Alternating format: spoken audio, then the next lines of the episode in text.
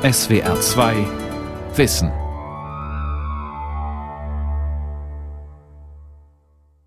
Mit der SWR2 Aula und dem Thema Religionskritik damals und heute, Teil 1, die Ursprünge, am Mikrofon Ralf Kaspari.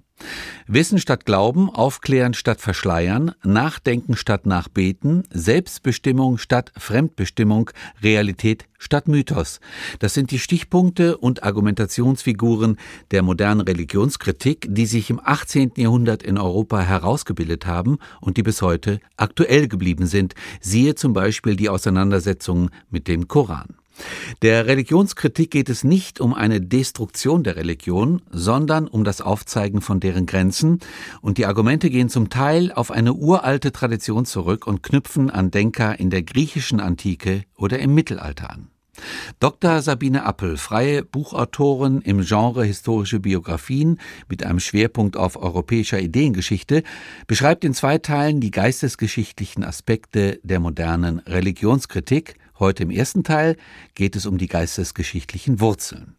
Am 4. Mai 2019 startete die Giordano Bruno Stiftung, eine religions- und kirchenkritische Vereinigung, die sich als Denkfabrik für Humanismus und Aufklärung bezeichnet und die ein streng naturalistisches Weltbild verteidigt, in Zusammenarbeit mit dem Internationalen Bund der Konfessionslosen und Atheisten eine säkulare Buskampagne, die unter dem Motto stand Schluss machen jetzt. Gemeint waren, so heißt es in einer Begleitbroschüre der Buskampagne, die nicht zuletzt anlässlich von 70 Jahren Grundgesetz und 100 Jahren Weimarer Verfassung initiiert wurde, Zitat, skandalöse Staatsleistungen an die Kirchen. Doch diese bezeichnen in den Augen der Initiatoren gewissermaßen nur die Spitze des Eisbergs. Weit darüber hinaus fordert die Stiftung eine konsequente Trennung von Kirche und Staat, die, wie sie immer wieder betont, im Grundgesetz garantiert ist aber bis heute nicht eingelöst wurde. Noch immer finanziere der deutsche Staat die Kirchen mit Milliardenbeträgen, sei es durch Kirchensteuern, Zuwendungen oder Steuervergünstigungen, und noch immer schränkten religiös beeinflusste Gesetze die Freiheiten der Bürgerinnen und Bürger ein, und zwar gewissermaßen von der Wiege bis zur Bahre. Spontan fallen einem hier die Stichworte Schutz des ungeborenen Lebens, vorgeburtliche Diagnostik, Stammzellentherapie, Sterbehilfe oder Organspende ein. Themen, über die man sicher durchaus kontroverser Meinung sein kann, ob man nun gläubig ist oder nicht.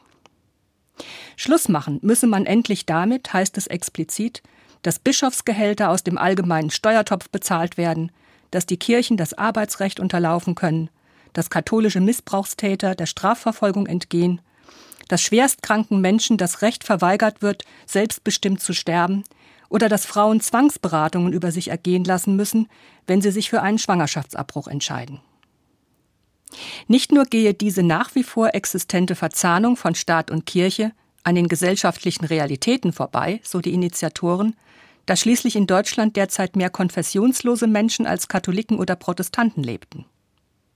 Sie verstoße auch eklatant gegen das Grundgesetz, das die weltanschauliche Neutralität des Staates verbriefe.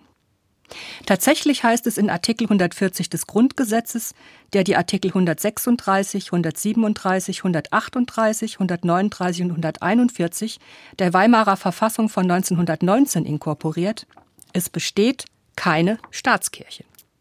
Und bezüglich der Finanzierungen der Religionsgemeinschaften im Zusammenhang mit Staatsleistungen die auf Gesetz, Vertrag oder besonderen Rechtstiteln beruhenden Staatsleistungen an die Religionsgesellschaften werden durch die Landesgesetzgebung abgelöst. Somit formuliere das Grundgesetz, so die Bruno Stiftung in ihrer Broschüre, einen Verfassungsauftrag zur Ablösung der Staatsleistungen an die Kirchen, wobei der Begriff Ablösungen und das mag der Grund sein, warum der Artikel bis heute nicht angewandt wird, von den beiden beteiligten Seiten äußerst different ausgelegt werden könne.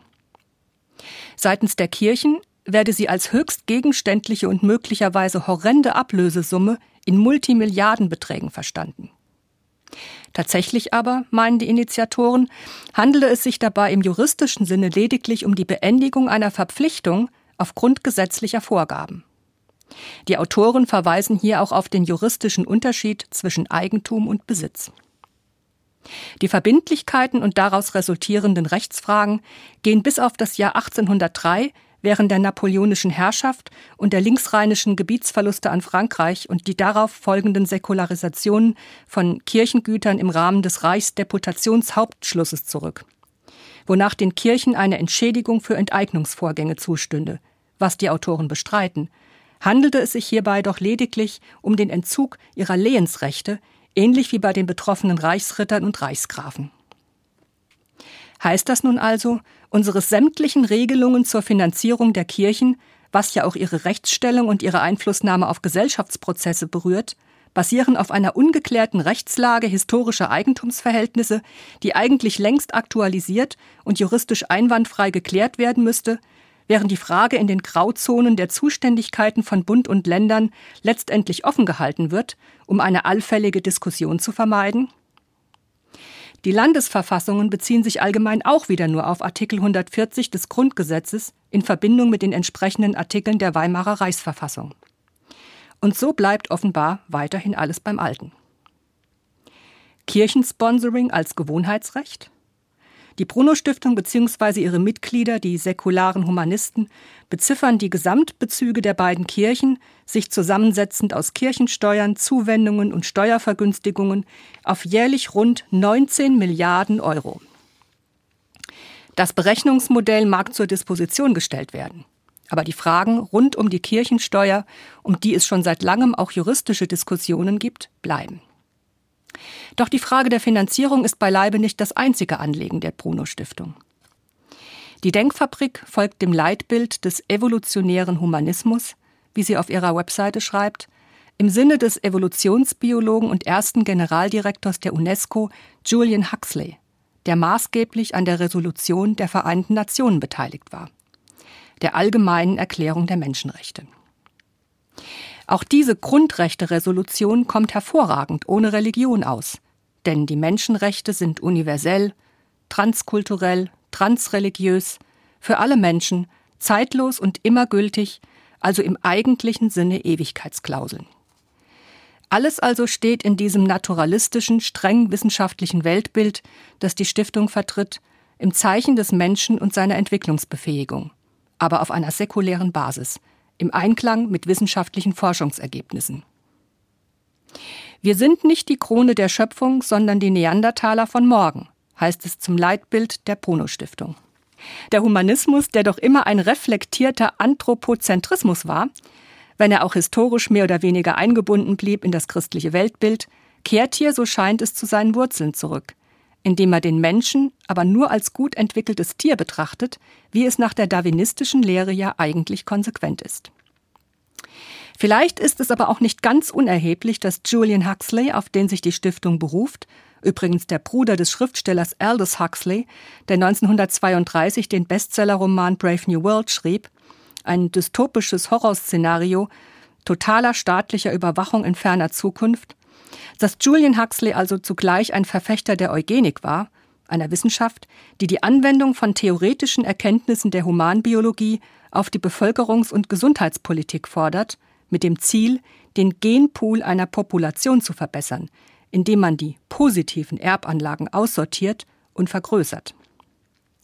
Bevor diese Wissenschaft im Zuge der Nazi-Herrschaft moralisch diskreditiert war, hatte es unter ihren Vordenkern im 19. Jahrhundert Formulierungen wie Maßnahmen zur Verbesserung der menschlichen Rasse gegeben, die uns heute das Fürchten lehren. Doch wie auch immer man nach 1945 zu Fragen dieser Art stehen mochte, zum Menschen und seinem genetischen Material und zu den Möglichkeiten und Befugnissen der Wissenschaft, Stichwort, dürfen wir in der Wissenschaft alles tun, nur weil wir es können, so wird völlig klar, dass die Stiftung zu Fragen wie Stammzellenforschung, Veränderungen am menschlichen Erbgut, pränatale Diagnostik oder Schwangerschaftsabbruch eine eindeutige Auffassung hat. Ja, man darf all dies machen. Es muss indessen erlaubt sein, bei solchen sensiblen Fragen aber auch andere Erwägungen einzubeziehen und eine andere Position zu vertreten. Und was das naturalistische Weltbild betrifft, so muss man hier auch begriffsgeschichtlich ein wenig differenzieren. Denn historisch gesehen beschränkt sich der Naturalismus nicht nur auf die rein biologische Weltanschauung des 19. Jahrhunderts. Als philosophisch weltanschauliche Denkrichtung bezieht er ausdrücklich auch die geistige Welt in seine Vorstellungen mit ein, und zwar auf traditionelle Weise. Auch baute er in diesem Sinne auf einem durchaus mystischen Naturbegriff auf, wie ihn zum Beispiel Goethe verfocht. Es gibt auch einen religiösen Naturalismus, zu dem etwa pantheistische Gottesvorstellungen gehören, wie sie der Philosoph Baruch de Spinoza im 17. Jahrhundert vertrat, aber auch der Namensgeber der Stiftung, Giordano Bruno, der Dominikaner und Naturphilosoph, der 1600 wegen Ketzerei von der Inquisition auf dem Scheiterhaufen verbrannt wurde und der keineswegs für ein positivistisches Weltbild steht, wie es übrigens auch schon von der philosophischen Wissenschaft kritisiert wurde, in Bezug auf den Namensgeber der Stiftung, sondern für einen skeptizistischen Pantheismus, als Vorläufer Spinozas, wenn man so will, mit einem folglich gespannten Verhältnis zu den Dogmen der römisch-katholischen Kirche, für einen von tiefer Mystik durchdrungenen Gottesglauben im Sinne einer Alleinheit Gottes, was freilich zu seiner Zeit jenseits der Linie der Rechtgläubigkeit lag. Manch einem, manch einer wird die materialistische Reduktion, die hier durchscheint bei diesen Säkularen, der Monismus, auf dem das Weltbild basiert, ein wenig einseitig sein. Es bleiben zu viele offene Fragen, etwa die geistigen Schöpfungen des Menschen betreffend oder seine psychisch-mentale Verfassung.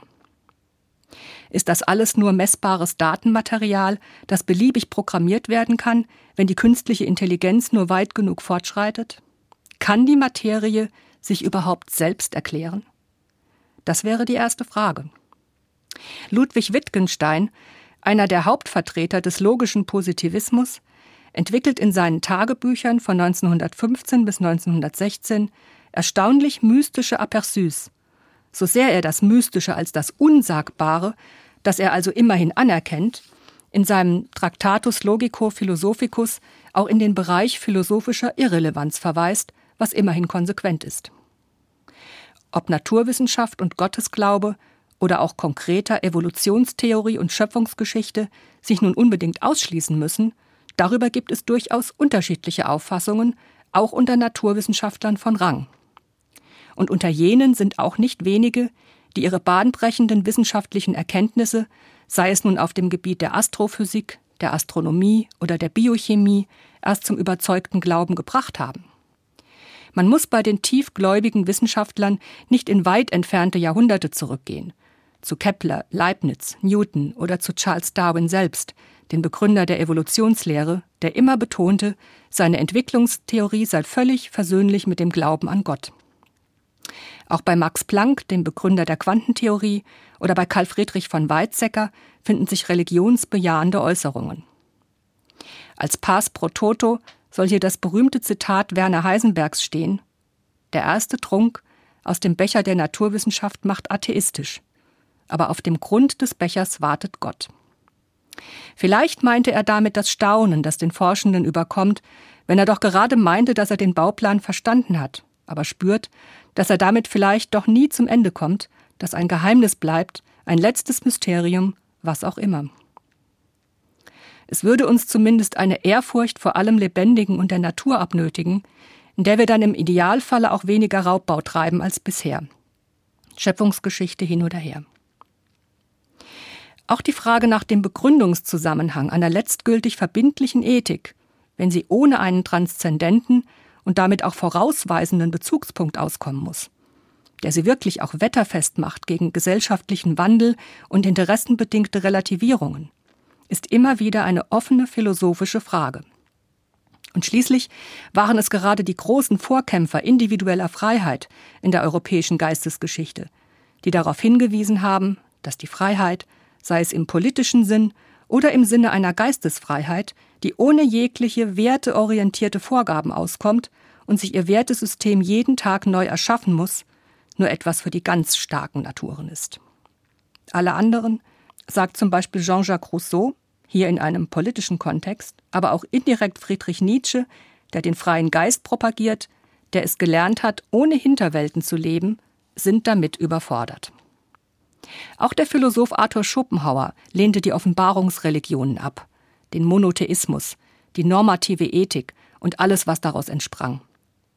Aber seine Willensmetaphysik in Verbindung mit seiner Rezeption der indischen Philosophie des Vedanta ist ein Feuerwerk metaphysischer Grenzgängereien, da die Welt, wie es sich schon aus dem Titel seines Hauptwerks ergibt, eben nicht nur Wille ist, also Vitalkraft, eine Art Urenergie und eine Kategorie, die man zur Not auch, wenn man unbedingt will, materialistischer verstehen kann, sondern auch Vorstellung.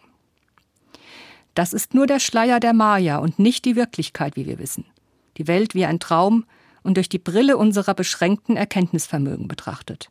Denn Schopenhauer denkt hier trotz seiner Indienrezeption streng platonisch und kantisch. Aber zugleich ist sie das Eingangstor zur Kunst, zur bewussten Illusion, zur selbstbestimmten gesteuerten Wahrnehmung, die Sinngebung erst ermöglichen kann und schlussendlich auch der Eingang zu einer kontemplativen Welthaltung, die die Erlösung von der Getriebenheit des Willens verspricht, idealtypisch in der Weltüberwindung des buddhistischen Heiligen. Das Postulat des Religionsphilosophen Friedrich Schleiermacher, Philosophie und Religion könnten nicht ohne einander bestehen und keiner könne Philosoph sein, ohne religiös zu sein, hat Arthur Schopenhauer jedenfalls noch als Student in Berlin, als er Vorlesungen bei Fichte besuchte und sich bereits in jungen Jahren zum Kritiker des deutschen Idealismus entwickelte, nachhaltig umgedeutet. Keiner, der religiös ist, gelangt zur Philosophie. Er braucht sie nicht. Keiner, der wirklich philosophiert, ist religiös. Er geht ohne Gängelband, gefährlich aber frei. Der Buddhismus, von dem Arthur Schopenhauer so fasziniert war, eher eine Weltanschauung als eine Religion, vielleicht eine Heilslehre und auf jeden Fall die einzige der großen Weltreligionen, die es nie nötig hatte und es auch nie versucht hat zu missionieren und die folglich auch keine Religionskriege auf der Welt zu verantworten hat, genießt auch bei uns, wie in vielen westlichen Ländern, eine große Anziehungskraft, ebenso wie andere fernöstliche Lehren. Die Glaubenswelt von heute ist bunt. Ganz postmodern sucht sich jeder und jede seine und ihre Versatzstücke aus, um sich ihren individuellen Glauben zusammenzubauen. Ein Blick in die Esoterikabteilung einer beliebigen größeren Buchhandlung könnte allerdings schon zu der Überzeugung verleiten, dass es mit der Geistesfreiheit im Sinne Nietzsches im 21. Jahrhundert nicht sehr weit her ist und dass die Ersatzreligionen in Blüte stehen. Aber hat nicht schon der Preußenkönig Friedrich II., der ja immerhin historisch für zukunftsweisende Toleranz steht, wenigstens gemessen am Status quo seiner Zeit einst gefordert, jeder möge auf seine eigene Fasson selig werden?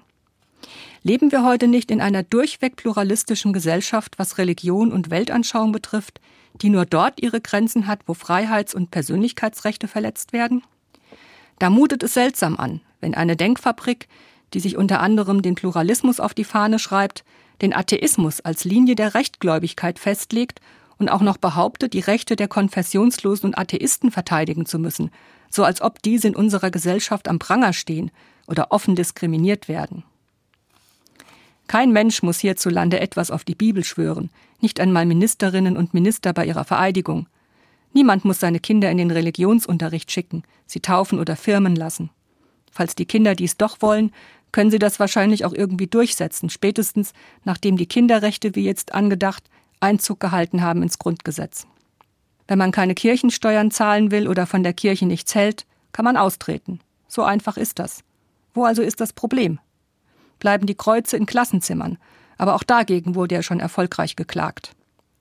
Die Forderungen der säkularen Humanisten, die etwa lauten Wissen statt Glauben, Aufklären statt Verschleiern, Nachdenken statt Nachbeten, Selbstbestimmung statt Fremdbestimmung, Vergebung statt Vergeltung oder Fortschritt statt Rückschritt, sind Gemeinplätze, die wenig mit einer fundierten Religionskritik zu tun haben und auch zu wenig hergeben für ein weltanschauliches Alternativangebot. Da ist unsere Gesellschaft wahrscheinlich schon weiter als ihre Kritiker. Die Geschichte der Religionskritik ist so alt wie die Religion selbst. Im Westen stand sie jahrhundertelang im Spannungsfeld von theologisch-spiritueller Wahrheitssuche einerseits und dem Kampf gegen auch weltlich begründete Machtansprüche der Kirchen andererseits im Zusammenhang mit der Deutungshoheit des Glaubens und seinen institutionellen Vertretern. Sie ist in diesem Sinne ein wesentlicher und kaum zu überschätzender Faktor.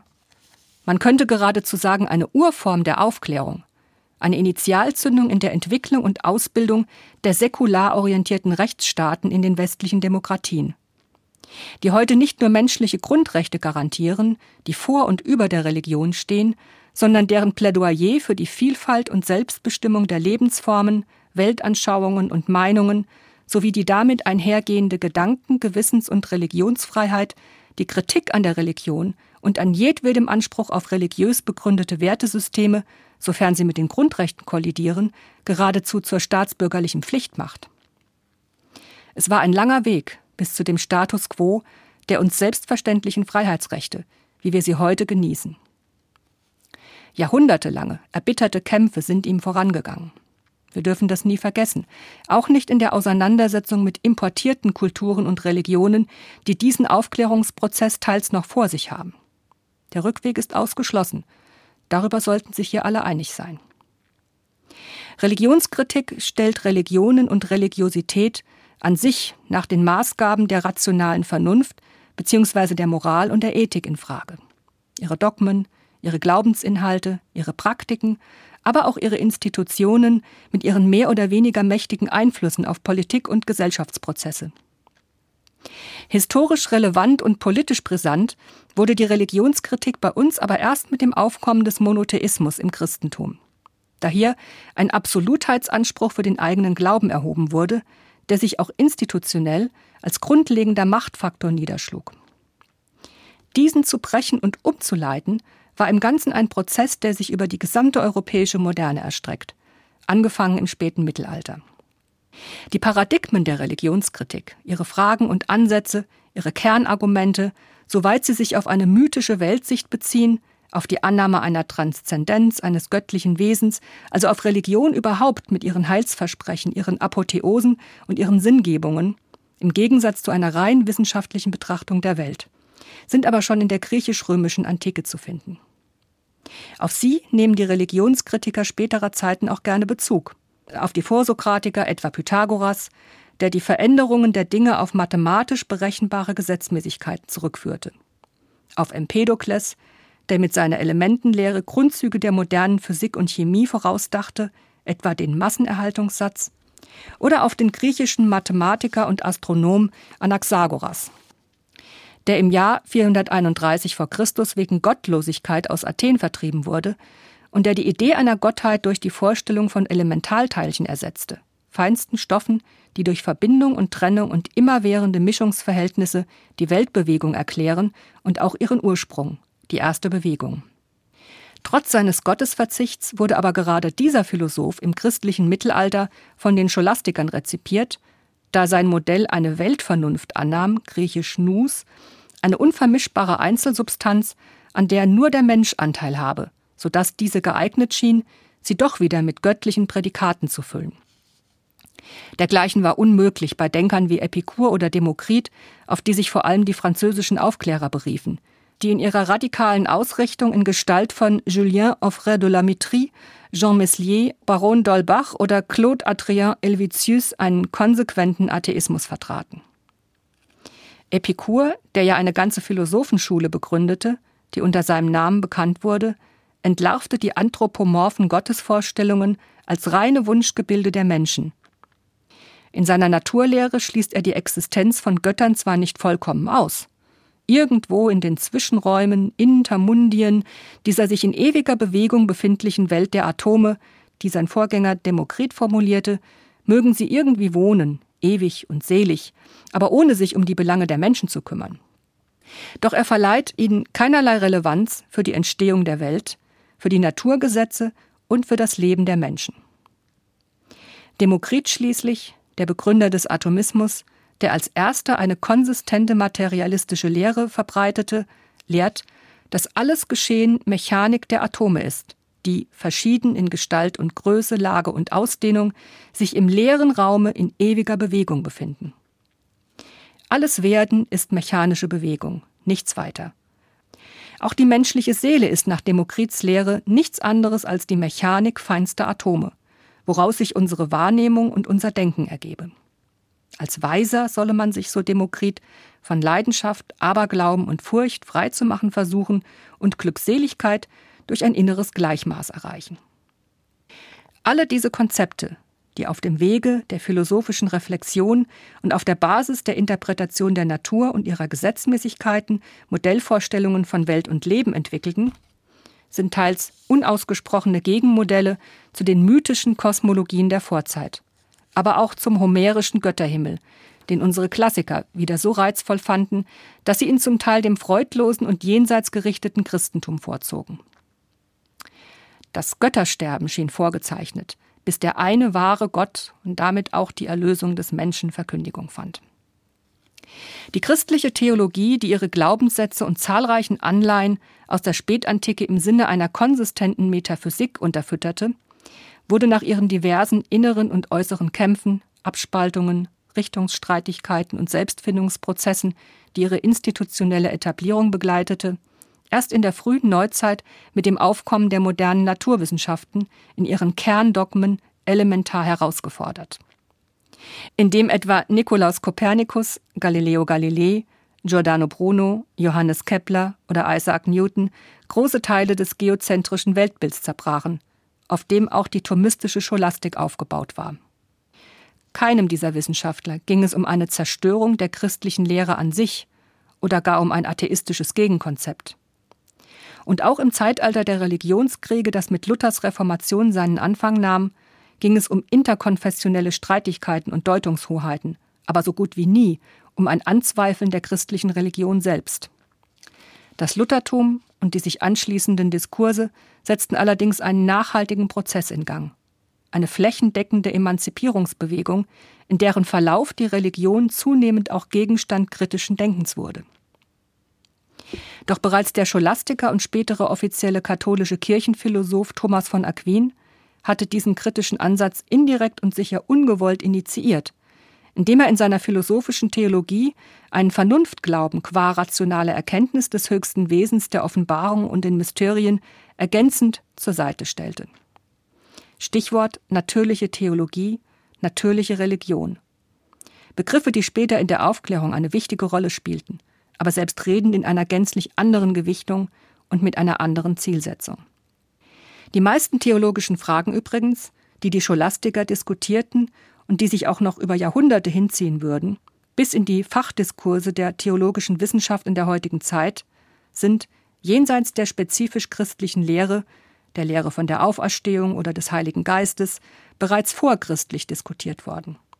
Sei es bei Platon in seiner Ideenlehre, sei es in der aristotelischen Metaphysik, die für Thomas von elementarer Bedeutung ist, sei es von der Stoa, die Gedanken von großer Nachhaltigkeit formulierte, von der Vorstellung einer Gottnatur über die Weltseele und Weltvernunft, Gedanken zur Teleologie bis hin zur Idee einer Providenz, einer göttlichen Vorsehung, die ja dann im Genfer Protestantismus sehr prominent wurde.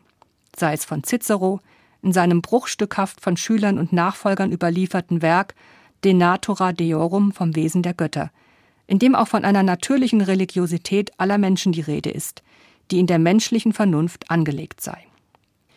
Niccolo Machiavelli, ein leidenschaftlicher Religionskritiker, der im Florenz der Medici mit seiner starken geografischen Nähe zum Kirchenstaat und zur heiligen Stadt alle Abgründe und Verkommenheiten päpstlicher Politik im Zeitalter der italienischen Renaissance hautnah miterlebte, stellte sich am Ende die Frage, ob die Religionen nicht nur eine Erfindung der irdischen Machthaber waren, um die Menschen zu manipulieren.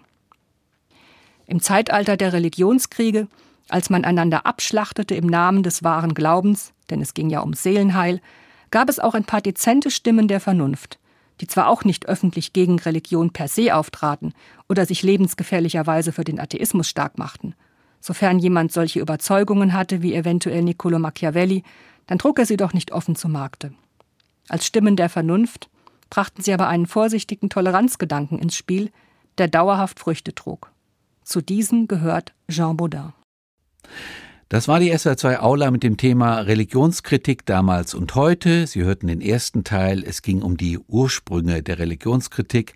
Sie hörten einen Vortrag von Dr. Sabine Appel. Sie können diesen und alle anderen Vorträge wie immer nachhören und nachlesen. Infos dazu finden Sie auf unserer Homepage www.swr2.de-wissen. Die Welt verstehen. Jeden Tag. SWR2 Wissen. Manuskripte und weiterführende Informationen zu unserem Podcast und den einzelnen Folgen gibt es unter swr2wissen.de.